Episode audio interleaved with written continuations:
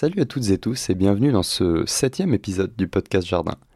Alors cette fois-ci, après quatre épisodes euh, dédiés à la région parisienne en particulier et surtout euh, voilà au salon Jardin Jardin, eh bien je voulais prendre un petit peu euh, me retrouver au calme, retrouver un, département que j'apprécie plus que tout, qui est le département d'où est, est, originaire une partie de ma famille, c'est la Lozère. Voilà, je suis allé me mettre au calme après le monde du salon pour, euh, euh, bah, retrouver ce contact avec la nature euh, un petit peu moins urbain, on va dire. Et je suis allé à la rencontre cette fois-ci de Karine.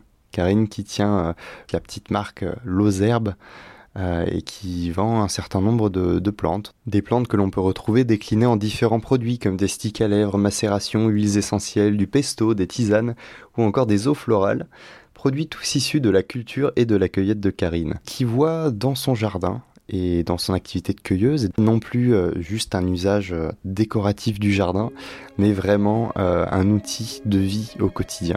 Et donc, bah, je vais m'incruster dans une des visites botaniques qu'elle organise avec les offices du tourisme de Lozère pour essayer de, suivre un petit peu sa déambulation sur la commune de Peyre en Aubrac, où on a découvert un petit peu son domaine et l'endroit où elle cultive un petit peu toutes ses plantes et aussi toute sa connaissance autour de chaque plante que nous on aurait la coutume d'appeler mauvaises herbes finalement.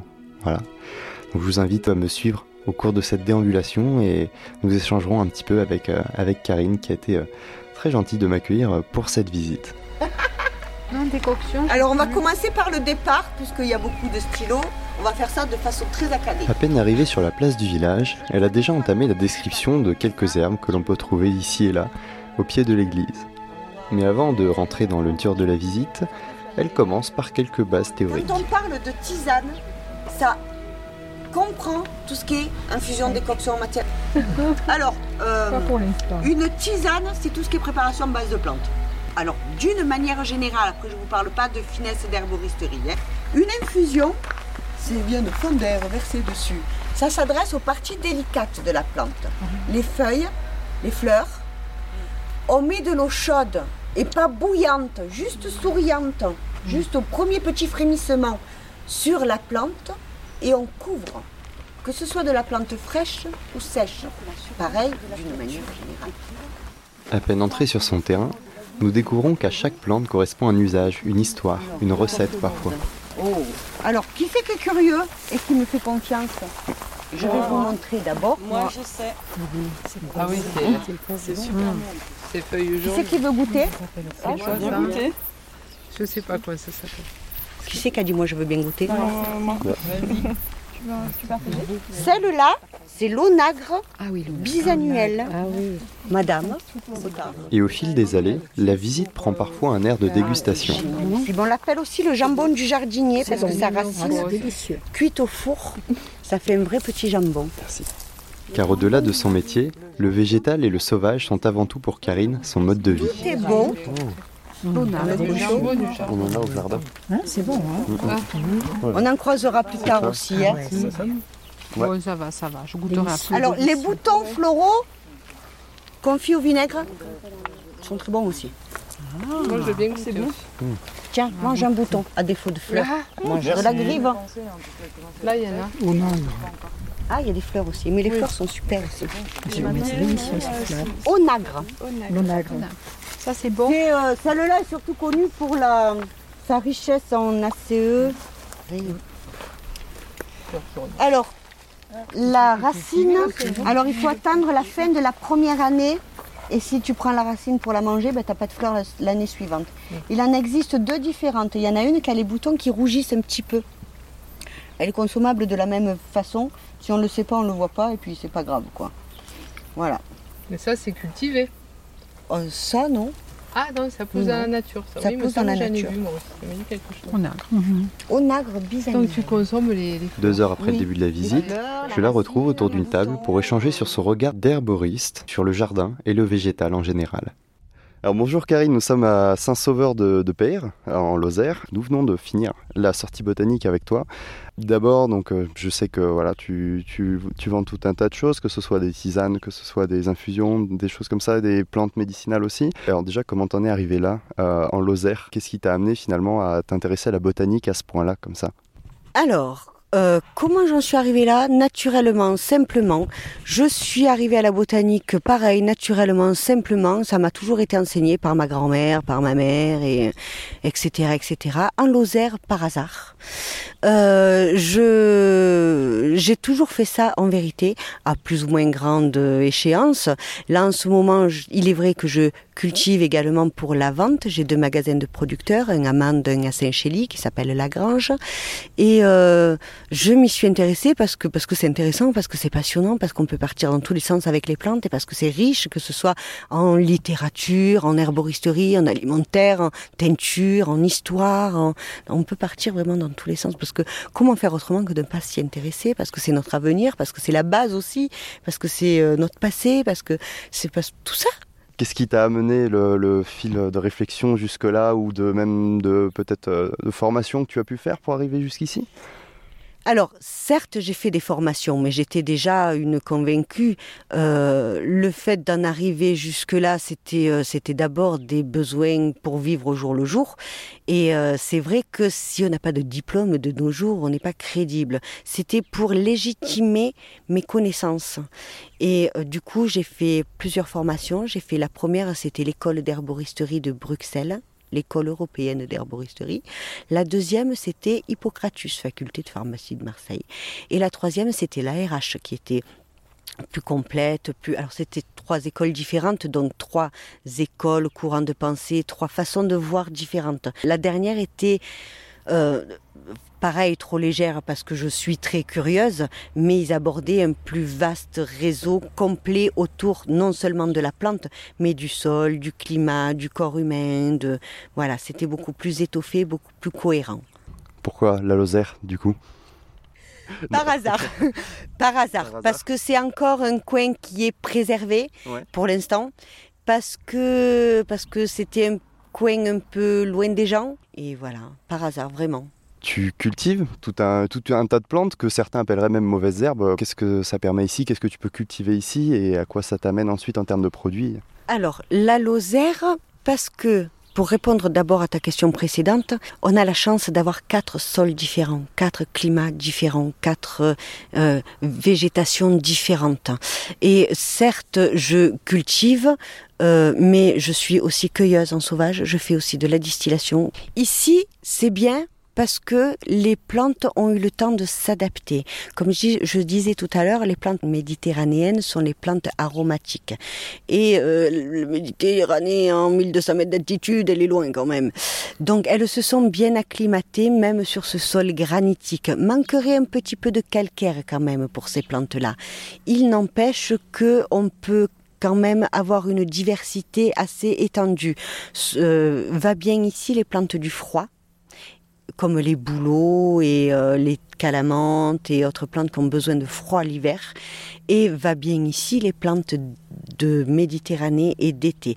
Pas toutes, certes. Ici, on ne trouve pas d'olivier, on ne trouve pas de fenouil, on ne trouve pas de cigale. Mais avec le réchauffement climatique, ça va venir. Mais euh, voilà, on, arrive à avoir un large panel de, plantes euh, qui ne sont pas forcément autochtones. D'accord. Alors sans refaire, euh, sans refaire complètement la sortie botanique, euh, d'ailleurs que je vous conseille, qui est à faire souvent autour de Mont-Aubrac en Lozère. Euh, qu'est-ce qu'on trouve ici? Exactement On trouve des plantes de forêt, des plantes d'eau. On trouve beaucoup en Lozère de plantes rares ailleurs qu'il y en abondance ici. Ça ne veut pas dire qu'elles ne sont pas en, voie de disparition. Ça veut dire qu'ici, on a la chance encore d'en avoir beaucoup. On trouve, comme il y a plusieurs sols, on trouve, des, des plantes spécifiques à chaque sol. Euh, voilà. Comme exemple, qu'est-ce que, qu'est-ce que tu aurais euh, On a l'Adonis vernalis sur l'Écosse qui pousse pas ailleurs que sur des sols secs et calcaires, qui est très spontanée et qui, rien que son nom, elle se la pète un petit peu, elle est prétentieuse, elle ouvre sa tête, elle regarde en hauteur. On a dans les ruisseaux la benoîte qui est très peu feuillée, elle est toute nue, alors elle est toute rouge et elle baisse la tête. Ça, c'est ce genre de plante. On a de la gentiane, typique de la montagne. On a de l'arnica, plus guère. Petit message subliminal, arrêtez de demander des potions à l'arnica, demandez des potions à l'aunay, qui a les mêmes propriétés, qui est en abondance, elle n'est pas protégée celle-là au moins. Voilà, arrêtez de vous tourner toujours vers les mêmes plantes qui se raréfient. On a de la odorante dans les forêts, on dirait que toutes les étoiles du ciel sont tombées par terre. Ça fait des tapis d'étoiles blanches par mhm. terre, c'est magnifique. On a on a tous ces sorbiers des oiseleurs qui font une ombre assez euh, singulière. On a ces bouleaux qui l'hiver cristallisent, on dirait qu'ils sont en verre, en cristal même. Euh, on a, on a de tout. On a, on a, on a de tout. Un tout, alors on a cru comprendre un petit peu, mais qui pouvait avoir des vertus, donc déjà à la fois médicinales, euh, mais aussi au niveau de l'alimentation, toutes ces choses-là Alimentaire, tinctorial, usuel. Je parlais tout à l'heure qu'on pouvait faire de l'encre avec les vanérios, avec les tiges sèches de la gentiane. Ça a été nos premières canettes de machine à coudre. On peut faire des jouets pour les enfants, on peut faire des arcs, des skis, euh, on peut faire des manches d'outils avec les buis qui souvent résistent même à la personne qui va, qui va au-delà dans sa durée de vie que la personne qui a fabriqué. Euh, et, on peut faire, euh, on peut tout faire tout, des alcools, des potions. Je ne trouve pas une seule utilisation qui ne soit pas en lien avec les végétaux qu'on peut trouver en Lozère. Et euh, tu nous l'as dit tout à l'heure, tu trouves pas un végétal qui n'ait pas d'utilisation quasiment Ah, il n'y en a pas. Il n'y en a pas. Il y en a pas. À partir du moment où c'est vivant, ça a une composition chimique. À partir du moment où ça a une composition chimique, ça sert forcément à quelque chose. Alors par exemple, quand j'avais un chien, sous son tapis, j'y mettais des feuilles de fougère, de la menthe, pour éloigner les puces et les tiques. Quand euh, mon cheval se blesse ou mon gamin, euh, je me sers de la millefeuille. Euh, pour, moi, j'achète pas de la lessive. Je fais bouillir, certes, des feuilles de lierre, mais je peux faire tant d'autres choses. J'achète pas de dentifrice. J'achète, j'achète pas de shampoing. Je, j'achète pas grand chose en fait. Je me fais tout je me fais tout. Voilà. Tu te fais tout et tu cueilles. Euh, tout à l'heure, tu nous disais que. Alors, tu avais même des commandes euh, de ce côté-là? Certains laboratoires me demandent des plantes pour, en grosse quantité pour faire euh, des médicaments, pour faire des potions spéciales, pour faire... Je parlais tout à l'heure de la laitue vireuse, c'est un laboratoire un peu particulier qui propose des choses un peu particulières. Je n'ai plus en tête le nom du labo, mais euh, je ramasse des plantes que les gens ne savent pas reconnaître, ou ne voient pas, ou ne connaissent pas tout simplement. Tu nous parles de toute cette variété de choses et alors toi tu as un jardin qui est euh, enfin c'est plus qu'un jardin c'est euh, je sais pas comment définir mais c'est euh, voilà. Un tout venant. Un tout venant on va dire voilà sublimement fleuri. Et alors c'est vrai que nous on a l'habitude d'avoir nos, nos jardins très maîtrisés etc mais qu'est-ce que tu donnerais toi comme conseil pour pouvoir qu'une personne puisse alors euh, en apprenant, en apprenant, développant, développer elle aussi de son côté euh, peut-être des, plantes qui auraient un usage, plus que euh, nos pensées qu'on peut peut-être mettre dans d'autres choses, mais peut-être plus que les choses qu'on achète dans les magasins par exemple. déjà, quand on achète dans les magasins, c'est souvent des plantes élevées en serre qui ont du mal à résister après une fois qu'elles sont plantées chez vous. Après, le biotope n'est pas forcément le même que celui qu'il lui faudrait en sauvage. Le mieux pour avoir un jardin complet et fleuri avec des plantes qui tiennent le coup, c'est de prendre des plantes qui sont déjà sur le terrain, tu les laisses faire. Si tu veux pas du chien dent, tu l'enlèves, mais tu plantes surtout un truc à la place. S'il y a de la place, il y a forcément une plante qui va s'y mettre. La nature, elle n'aime pas le vide. Et puis, arrêtez de désherber si court. Arrêtez de faire propre. Euh, là où j'ai voulu faire des passages pour que les gens passent dans mon terrain, c'est tout cramé, c'est tout sec. Là où j'ai laissé l'herbe, dessous, c'est frais. Arrêtez de désherber. Ou, petitement, quoi. Euh, moi, le jardin, je le taille, je le maîtrise et je le ramasse, mais je fais attention de pas trop enlever, quoi. Et, et s'il y a du chardon, c'est qu'il y a besoin pour la terre qui est du chardon, pour rendre le phosphore assimilable, par exemple. Si vous avez des rumex, c'est que votre sol est assez. Le pivot du rumex va vous décompacter votre sol. Si euh, tout sert à quelque chose, tout sert à quelque chose, et ça s'équilibre tout seul de toute façon. Il n'y a pas besoin d'y travailler, de tenter plus. Et qu'est-ce que tu pourrais conseiller aux gens qui aimeraient s'intéresser un petit peu plus à la botanique? Qui s'y mettent tout simplement, faites le pas, sautez le pas, qui s'y mettent, que dans n'importe, alors que ce soit pour la botanique systématique pure ou pour que pour les utilisations alimentaires ou médicinales, mettez-vous-y. C'est pas si compliqué, c'est à la portée de tout le monde. Une plante de temps en temps, une. Par contre, le mot d'ordre, c'est si on ne sait pas, si on doute, on touche pas. Ça, c'est le mot d'ordre. Mais il faut que tout le monde s'y mette. C'est tellement mieux de consommer en local, d'apprendre à ramasser euh, et, de le faire sainement, que ce soit pour la santé des gens ou pour le climat, le bilan carbone. Vous avez tout sous vos pieds. Vous avez tout. Il n'y a pas besoin de plus. On a tout. Mais comme euh, les hommes sont jamais satisfaits. Euh, on ne sait pas combien plus les comblera-t-il ces hommes de peu de foi. Donc euh, voilà, il faudrait qu'on commence par là. Soyez comblés de si peu, qui est largement suffisant, on a tout. et merci. Et, moi, c'est la petite question que je pose un petit peu à tout le monde. Euh, qu'est-ce qu'un jardin pour toi? C'est mon coin d'autisme à moi, c'est mon coin de méditation, c'est mon coin de gratouillage, c'est ma salle de sport, c'est mon frigo, c'est ma pharmacie, c'est mon jardin, c'est toute ma vie. Comment dire les choses autrement c'est essentiel, c'est, ça fait partie de mon équilibre de vie. Je comprends pas qu'il y ait des gens qui n'aient pas de jardin, les pauvres. mais je, je comprends qu'il y ait des gens qui n'aient pas le choix, mais euh, les pauvres. Un jardin, c'est essentiel, vraiment. C'est essentiel. Ça, ça équilibre vraiment le corps et l'esprit. C'est euh, vital. Mhm. C'est vital. C'est, euh, Et ça doit être peut-être proche d'un état plus naturel pour, pour toi? On est plus en lien avec la saison, on est plus en lien avec la nature, on, est, on entend et on écoute, on voit et on regarde. Et on, on développe tellement de choses que, qu'on étouffe dans une vie citadine. Je ne suis pas en train de critiquer, hein, mais chacun il fait comme il peut. Hein. Mais euh, c'est quand même tellement mieux quand on peut vivre dehors.